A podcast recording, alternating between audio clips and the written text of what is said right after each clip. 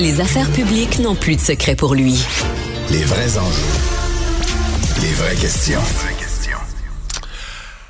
Il y avait réunion à l'Assemblée nationale euh, aujourd'hui même euh, qui visait à préparer une commission, une commission parlementaire spéciale. Et c'est un sujet moins partisan, c'est pas ce dont on parle au, euh, au quotidien. Mais c'est un sujet très important en matière de santé, très important pour beaucoup de gens, c'est les dons d'organes. Et donc, euh, l'organisme Transplant Québec euh, souhaite, souhaitait qu'on ait cette consultation, qu'on ait ces travaux. Euh, on se réfère toujours, quand on veut faire des affaires non partisanes, à vivre dans la dignité, une espèce d'exercice où on avait réussi à étudier une question non partisane, la faire avancer. Alors donc, aujourd'hui, c'était une réunion préparatoire parce qu'ils vont avoir des auditions, ils vont écouter des groupes dans les semaines avec et les députés voulaient un peu mettre la table, je présume, préparer leurs travaux. On va en parler avec quelqu'un qui participe à ces travaux, André Fortin, député libéral de Pontiac, porte-parole de l'opposition libérale en matière de santé. Monsieur Fortin, bonjour. Bonjour, M. Dumont. Avant de parler de votre rencontre d'après-midi, parlez-nous de ce mandat en matière de, de dons d'organes et de transplantation. Ben, nous, on est, on est très heureux qu'on puisse se mettre à travailler sur ce dossier-là. Euh, vous le savez, c'est un projet de loi. Euh, de notre côté, on avait présenté un projet de loi sur les dons d'organes en 2019. On l'a présenté après la dernière élection. On, a, on est revenu à la charge. Et euh, il y a eu une, cette fois, il y a eu une certaine ouverture de la part du gouvernement à avoir les meilleures façons de s'y prendre en matière de dons d'organes. Un des moyens que nous, on a suggéré, c'est d'inverser la, la, présomption du consentement, donc de faire en sorte que les gens soient présumés consentir, à moins qu'ils ne signifient leur opposition, ce qui est le contraire de la façon de faire actuelle.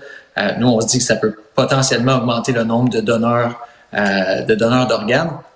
Mais il y a d'autres façons de s'y prendre aussi, euh, c'est-à-dire on peut mieux former nos professionnels de la santé dans les hôpitaux, on peut s'assurer que nos hôpitaux en région soient mieux équipés pour pas qu'on perde des organes potentiels, par exemple. Alors il y a toutes sortes de façons de s'y prendre. Euh, et c'est pour ça qu'on va entendre cette semaine euh, les, certains des plus grands experts au Québec sur la question, certains des, des organismes qui travaillent là-dessus et les professionnels de la santé aussi. Parce qu'ils s'en perdent beaucoup, là. Présentement, des organes, quand on dit s'en perdre, ça veut dire des gens dont l'état de santé et l'état des organes et la façon dont ils sont décédés, là, ça aurait permis le prélèvement des organes, mais pour toutes sortes de raisons, euh, les organes se perdent, soit parce que la famille était pas au courant des dernières volontés, puis là, finalement, devant un accident arrive, les gens sont éplorés, puis là, ils, ils sont pas dans un état d'esprit pour dire oui une question comme celle-là. Euh, soit dans certains cas, vous l'avez dit, on n'est pas équipé, on est dans des régions plus éloignées, on n'est pas équipé pour prélever les organes, mais il s'en perd. En fait, moi, j'avoue, il s'en perd vraiment plus que tout ce qu'on peut imaginer, là.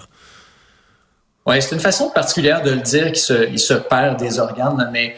Euh, mais c'est ça pareil, hein? Euh, cette année, cette année seulement, il y a 47 personnes qui sont décédées en attendant un don d'organes au Québec. il y a plus de 900 personnes qui aujourd'hui attendent pour un, don d'organes, sont sur la, la liste.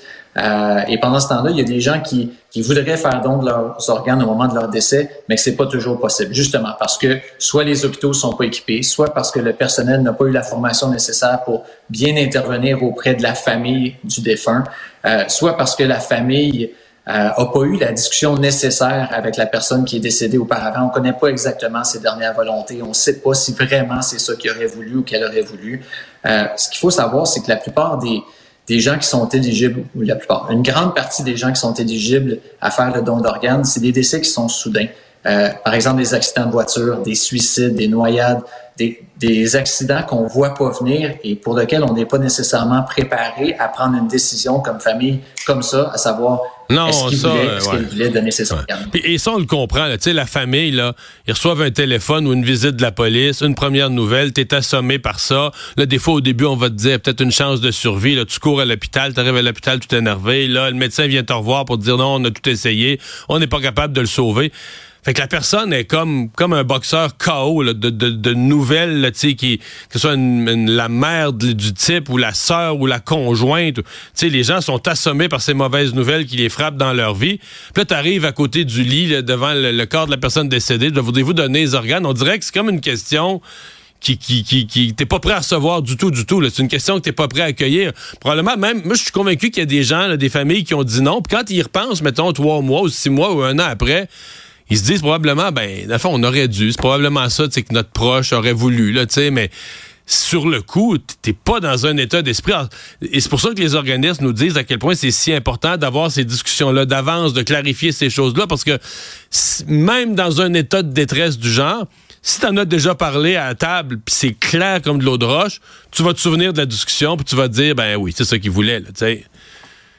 Ben, absolument. c'est pour ça que euh, juste qu'on en discute aujourd'hui, vous et moi, qu'on en discute en commission parlementaire au cours des prochains jours, euh, que ce soit un, un, une amorce de dialogue un petit peu plus public euh, au Québec, ben c'est une bonne chose. Ça va faire en sorte que toutes sortes de familles qui vont peut-être avoir cette discussion-là au cours des prochains jours, des prochaines semaines, et qui vont mieux comprendre les dernières volontés de leurs proches. Alors, pour nous, là, c'est important de lancer le dialogue, mais aussi de comprendre les meilleures façons de faire. Est-ce qu'il y a des gens, par exemple, qui, au moment où vous décrivez, leur enfant vient, par exemple, de subir un, accident grave et, est décédé, eh, est-ce que le professionnel de la santé qui l'a approché et qui lui a parlé en lui disant peut-être que ton enfant est éligible au don d'organes, peut-être qu'on pourrait réutiliser son rein ou, d'autres organes. Eh, est-ce qu'on l'a fait de la façon appropriée? Est-ce qu'on l'a fait de la façon la plus sensible possible? Eh, il y a toute une immense question de formation de nos professionnels qu'il faut régler. Oui, il y a l'enjeu de, la, présomption qui peut peut-être augmenter le bassin potentiel de donneurs. Oui, il y a la question de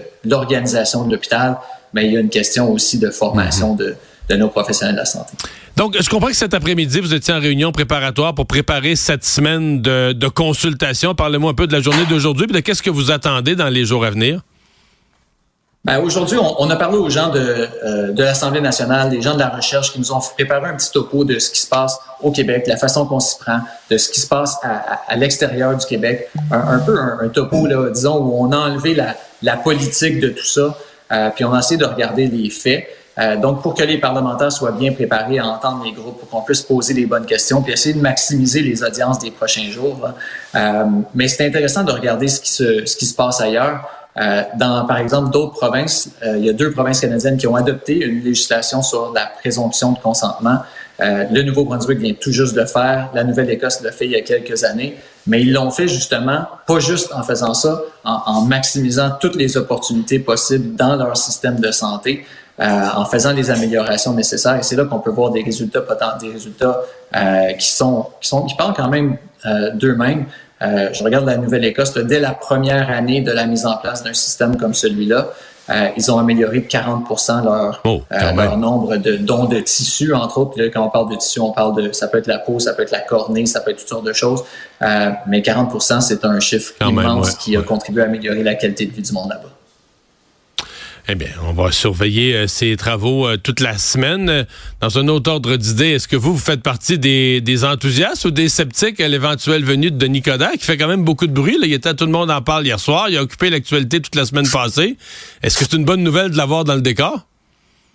Ben moi, j'ai hâte de l'entendre. Euh, je comprends que M. Coder va faire la tournée des régions, donc il va venir ici en Outaouais, dans ma région. Euh, va parler aux militants, va parler aux, gens du parti. Moi, j'ai hâte d'aller le voir et d'entendre les propositions.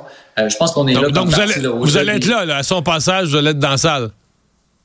Ben, moi, je vais aller le voir, comme je vais aller voir euh, tous les candidats, mais, mais je pense que le message que j'aurais pour M. Coder et pour tous les candidats qui se, qui se présentent à, la chefferie du parti ou qui, vont, qui considèrent se présenter à la, à la chefferie du parti, c'est arriver avec des idées précises. Je pense qu'on est rendu au-delà du débat de personnalité simple.